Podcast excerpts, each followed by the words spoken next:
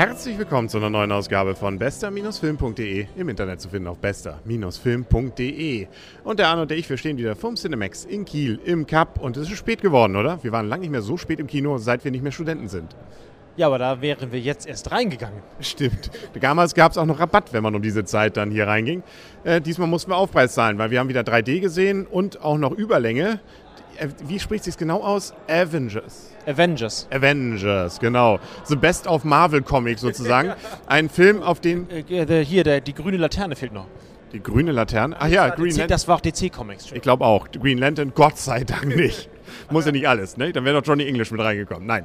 Also, nein, Best of Marvel, das wurde auch schon angekündigt. In jedem der Marvel-Comic-Filme der letzten Zeit war irgendwie so eine kleine Andeutung darauf, es könnte demnächst vielleicht mal einen Film geben, beziehungsweise einen Comic, wo alle zusammen sind. Die Comicleser wissen das schon länger. Die Filmzuschauer haben es jetzt seit dieser Woche endlich im Kino. Die Avengers. Avengers, genau. Also, was ist die Story?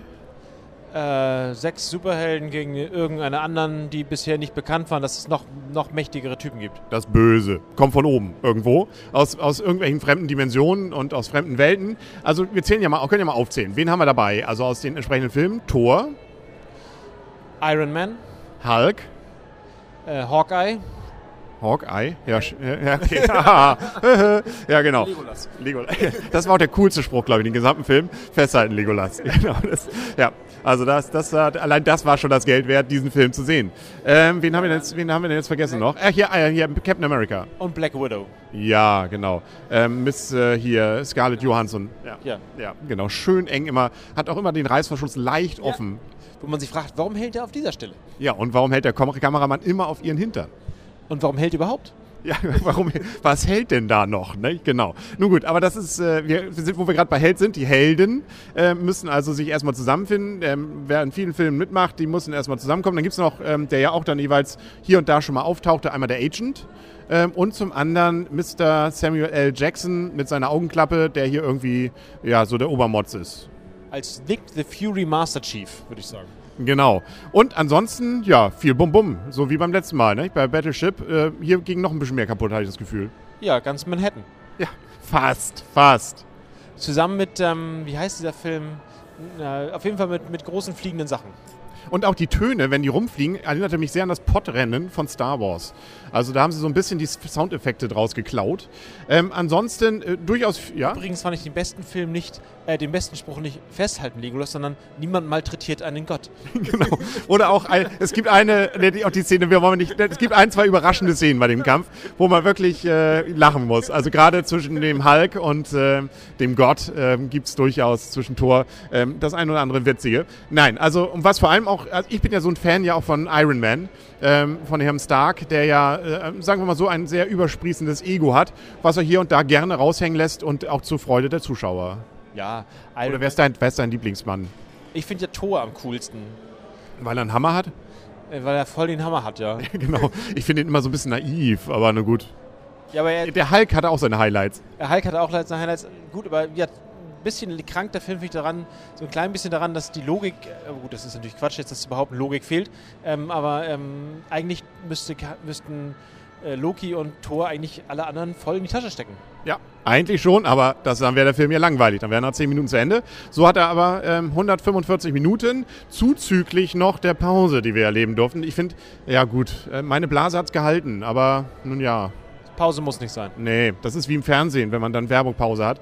Und fiese ist, hier im Cinemax läuft jetzt dann auch immer so ein, äh, so ein Countdown. Also dann zählt man noch die Sekunden mit, dann dauert es noch länger.